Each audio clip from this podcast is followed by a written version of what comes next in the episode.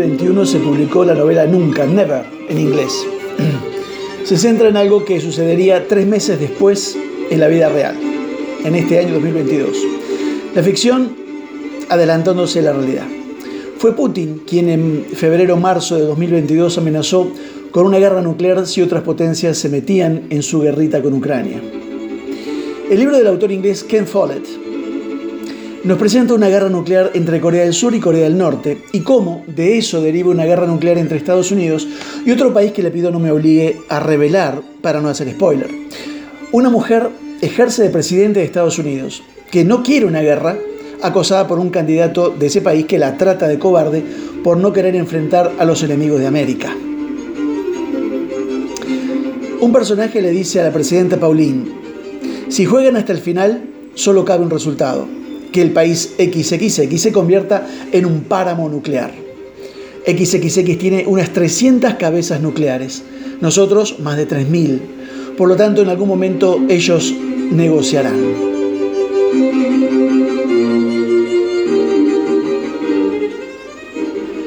En este tipo de conflictos se me matan mil de los míos yo no puedo matar a un millón de los de ellos, porque cada ataque debe ser proporcionado. Pero nadie quiere quedar como débil frente a su nación y a los otros países que miran mi poder. En el fondo son como niños de colegio. Yo asusto a los niños más pequeños y con eso debe bastar. Pero el otro queda resentido, humillado y algo va a tramar para vengarse de mí y demostrarle a los otros niños que no es un cobarde.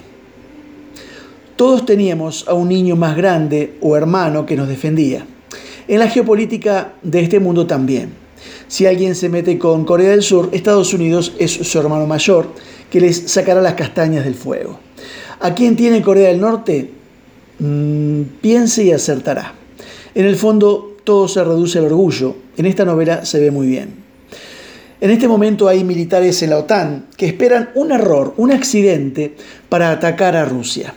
Están con los dientes afilados, esperando poder entrarle al lío.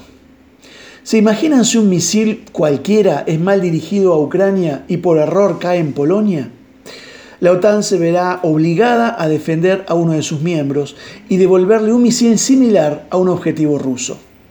Todo presidente se rodea de consejeros que se dividen entre halcones y palomas.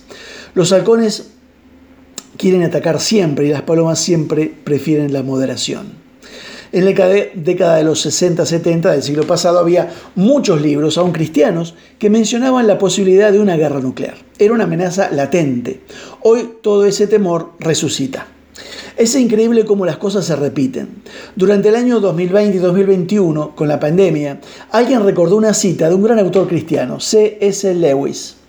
Esto lo dijo Lewis en la década del 50, cito, en una forma pensamos demasiado sobre la bomba atómica. ¿Cómo vamos a vivir en una era atómica? Estoy tentado a responder, pues como habrías vivido en el siglo XVI cuando la plaga visitó a Londres casi cada año, o como vivirías en la era de los vikingos cuando asaltantes de Escandinavia podrían aparecer y degollarte cualquier noche, o de hecho como ya estás viviendo en la era del cáncer, la era de la sífilis, la era de la parálisis, la era de los ataques aéreos y la era de los accidentes automovilísticos. Y termina el artículo, o la carta creo, diciendo, las bombas pueden destruir nuestros cuerpos, hasta un microbio dice, puede hacerlo pero no tienen por qué dominar nuestra mente. Cierro la cita. Lewis dice que tengamos miedo porque cualquier cosa puede terminar con nuestra vida. Hasta ayer nomás eran los microbios que nos ponían ansiosos y todos nos convertimos en doctores y expertos en bichitos. Hoy son las bombas otra vez. Hermanos, en 1348 la peste negra mató a millones en Europa. Era un bichito, era una rata que pasaba a los humanos y se cargó con el 25% de la población. En 1918 la gripe española mató a 50 millones de personas. En 1945 la bomba atómica mató a miles en Japón. Chernobyl estalló en Ucrania en 1986 y hoy mismo en Ucrania sufren bombas. Un mundo lleno de ansiedades siempre al borde del final. Un día Cristo vendrá. El general Douglas MacArthur, ante la rendición de Japón en 1945, dio un discurso. Dijo, hemos tenido nuestra última oportunidad. si no creamos un sistema más grande e igualitario, Armagedón estará a la puerta. Armagedón, hermanos, la madre de todas las batallas, y está en la Biblia. En Apocalipsis 12, 9 y 13 dice, versículo 9, y fue lanzado fuera el, gran dragón, la serpiente antigua que se llama Diablo y Satanás, el cual engaña al mundo entero, fue arrojado a la tierra y sus ángeles fueron arrojados con él.